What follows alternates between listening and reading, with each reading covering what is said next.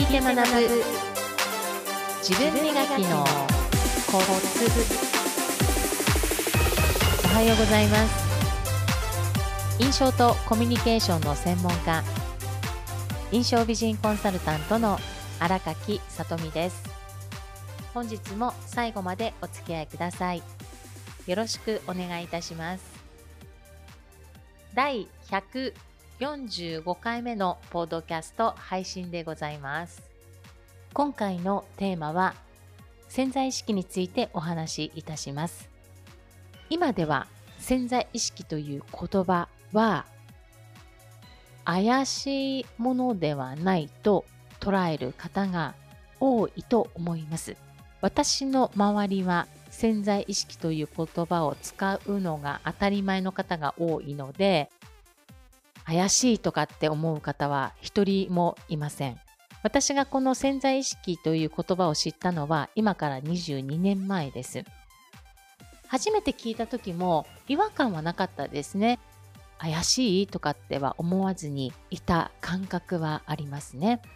潜在意識という言葉を知って18年前に私は独立していくんですけれども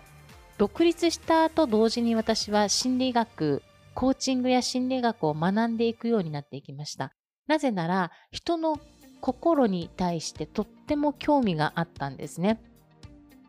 ビジネスマナーも心を添えるということが大事ですし、そういったことを伝えていきたい、考え方も伝えていけたらいいなって思っていたので、潜在意識という言葉もそんなに抵抗はなかったという記憶があります。独立して5年目かな？その時に就職支援講師として講義に入った際に潜在意識の話をしました。その話をすると当時数名の方からは先生この潜在意識って話してたって怪しくないですか？宗教先生入ってるんですか？って言われたことありますね。宗教イコール怪しいって考えてる方も多くいるでしょう。私はこれは個人の自由なので自分が信じるものであればいいのかなと思います。人に迷惑をかけない宗教同士争うことがない世の中を私は祈ってますね。私は祖先崇拝なのでどの宗教も否定しませんしただし人に迷惑をかけるこの宗教入らないとあなたの人生はダメになっちゃうわよっていうのは私はなしですそれはそうやって勧誘する方もいますからいましたから私勧誘されたことあるので入らないと話を聞かないとあなたの人生はもうダメになっちゃうからって言われたことありますね。それはもう丁重にお断りしました。はい。では話を戻します。潜在意識なんですけれども、実はその意識、潜在意識の意識の部分です。人の心は意識、潜在意識、超意識という3つから成り立っています。初めに伝えたこの意識なんですけれども、私は研修やポッドキャストでもそうですし、あらゆるシーンで、講座でも、研修でも、プライベートレッスンでも、すべて意識が大事なんですっていうことを伝えたり、意識することのエネルギーってものすごく高いんですよっていうお話を何度も繰り返ししています。意識の中に潜在意識私たちが普段使っているもの。そして潜在意識。では潜在意識って何なの？って申しますと心理学のユングはこう言っています。潜在意識には個人がこれまでの経験から得た知識だけでなく人類の過去のあらゆる知恵が詰まっていると述べているそうです。私この言葉を聞いた時に確かにそうだなと思ったんですね。目で見て聞いてきた情報も潜在意識の中に蓄積されていると私思いますし、ある本でも書かれてました。私たちの潜在意識は聞いたもの、見たものをすべて完璧に記憶しているということで書かれている本もありましたし、私は遺伝子レベルでいくと私たち細胞とか遺伝子ってやはり引き継がれているじゃないですか。その遺伝子の中に過去生きてきたご先祖様の DNA、遺伝子レベルでいいのかな？DNA に刻み込まれているからそのような遺伝子レベルからも私たちが何か困った時とかこんなことやりたいとかっていうことも引き出されてくるのではないかなと思っています。記憶の中から。聞いたもの見たもの全て完璧に記憶している。でも日頃生活している中ではそんな大量の記憶って出てくるわけないじゃないですか。ある時にふと出てきたりするわけですよね。だから何が言いたいかというと私たちは潜在意識というものがあってそれはこれまでの経験で得た知識だけでなくご先祖様の遺伝子レベルでも引き継いでいるということを信じるということです。目に見えないけれども。だから潜在意識は記憶の中枢ということを理解していく意識していくということ大事です。あらゆる思考やイメージはそこに残されています潜在意識に。意識は呼び出したいもの一つ一つについて潜在意識のファイルから取り出しているということだから皆さん私も含めてポッドキャストを聞いている皆さん一人一人全員意識のファイルから取り出すことができるからだから自分が強い思い実現したいこと強い思いで実現したいことをしっかり願うそして行動するっていうことがすっごく大事になっていきます。もっと分かりやすく例を挙げますと例えば毎日繰り返される日常の中でこんなことがあったとします。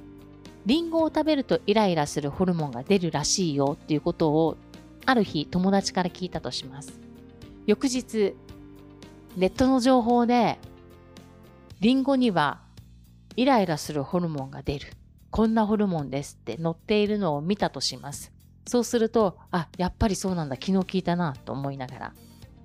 次、別の友達が、私ね、最近なんか、リンゴの情報があって、リンゴ食べるとイライラするホルモンが出るって聞いたんだけど、聞いたことあるって言われました。そうすると、ああ、最近聞いた、ネットでもこう載ってたんだよねって自分でもまた声に出して言います。声に出したこと、アウトプットしたことは自分にインプットされますね。次、こんな人が来ました。ねえ、不思議なんだけどさって、これもしかしたら勘違いかもしれないんだけれども、私、リンゴ食べた時に、なんかわからないけどイライラするんだけど、あなたはどうって聞かれたとします。そうすると皆さんこう答えません？そうなの？リンゴ食べたらイライラするのって？そうなの？え、実はね、私、最近こんな話がよく入ってくるんだけど、最近も友達からリンゴ食べるとイライラするホルモンが出るって聞いたし、ネットである別のことをググっていたら、たまたま偶然、リンゴにはイライラさせるホルモンが入っているっていう情報を得たし、また違う友達からも、同じ話聞いたんだよね。しかも3、4回連続。だから、そのホルモンが入っているからイライラするってことらしいよって言うと、聞かれた友達は、あ、そうなんだ。リンゴイコール、リンゴ食べるとイライラするホルモンが出るっていうことが、もうお互いインプットされたということです。そうなると、本当はリンゴにそんなホルモン、イライラさせるホルモンは本当は入ってなかったとしますよ。そうなると、本当はリンゴにイライラさせるホルモンは入っていない、出ないけれども、こんな情報を何度も繰り返し繰り返し聞いているとそうなんだという私たちは潜在意識の中に入っていきます。刷り込まれていくという感じでいいのかな？表現は。そうすると何かリンゴを食べないといけない状況になった時にああこれ食べたらイライラするんだろうなっていうことを無意識的に思っているから食べるとイライラしてきたりということにつながる可能性が高くなっていくということでございます。ですから普段からどんなところに意識を向けるのかっていうことも非常に大切ですよね。コマーシャルが流れるのも短い時間で同じコマーシャルを何回も何回も見ていくと私たちは短い時間でコマーシャルって何度も何度も流れるし新聞の折り込み広告にも出てくるじゃないですか。例えば皆さんセサミンってご存知かと思いますが、セサミン、膝が痛いでしたっけ？それが緩和されるっていう健康食品だったと思いますが、私は飲んだことありませんけれども、イメージですよね。膝は今は痛くないんだけれども、CM で見たり、折り込みチラシで見たりすると、セサミンイコール膝が痛くなったらセサミンみたいな記憶が入っていくわけですよね。今は痛くないから必要ないんだけれども、ある時膝が痛くなった時に、ああ、何が必要かなと思ったら、これまで繰り返し見ていたセサミンが出てくるんですよ。それでセサミン購入しようっていう行動につながっていくということだから、コマーシャル、ネットの情報すべて私たちは記憶されていて、痛みが出たり、例えば欲しいもの、あなんか甘いもの食べたいな、チョコレートってなると、最近コマーシャルでよく流れているもの、これを食べてみようかなっていう行動につながっていくということです。このような感じで、私たち毎日繰り返されていくと、潜在意識の中に記憶として無意識的に刻み込まれていくんだけれども、それがある時に引き出されていくということです。今分かりやすく食べ物で伝えましたが、これは自分が心から望むなりたい自分とかこんなことやりたいっていうことも強く願って情報を調べていくと情報でどんどん入ってくるじゃないですか。そこに行動していくと必ず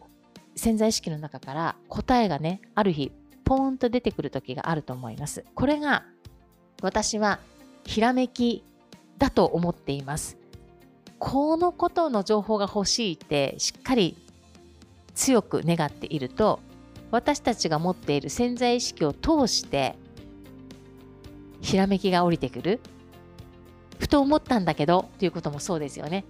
ふと思ったことを行動すること大事っていうことも私ポッドキャストを何回目かに話してますけれどもふと行動してみようと思ったことを行動しているとその先に答えがあるということ答えにつながるようなヒントがあるということにもつながっていくということでございます。だから皆さん一人一人潜在意識という自分の経験だけでなく自分の過去ご先祖様の遺伝子レベルで細胞からね全て私たちは受け継いでいますからしっかりと皆さんこうなりたいとかっていうものも願って自分に必要な情報をしっかりキャッチをして皆さんがなりたい自分を先に実践されている方から習っていくっていうことも一つの近道にはなるのではないでしょうか。では皆さん今日から自分自身には無限大の可能性がある年齢関係なくということを意識をして自分自身が本当に心から望むものを明確にイメージをして強く願って行動をなさってみてください。これは毎日繰り返し繰り返し自分の脳をいい意味でコントロールしていくということです。よろしいですか？皆さん。自分の脳はいい意味でコントロールをして自分の人生を自由にデザインするのは皆さんの人生の主は皆さん自身ですからね。私は私の人生、私が主ですから、どうやって決めていくかっていうのを決めて行動していきたいと思いますし、皆さんもそれができるということです。ぜひ、様々な情報に惑わされず、自分軸を持って楽しく生きていただきたいと思います。それでは、最後までお付き合いくださいまして、ありがとうございました。皆さんのもとに素敵な出来事がたくさん舞い込んできますよう心から祈りましてポッドキャストの配信を終了します。最後までお付き合いくださいましてありがとうございました。また来週お会いしましょう。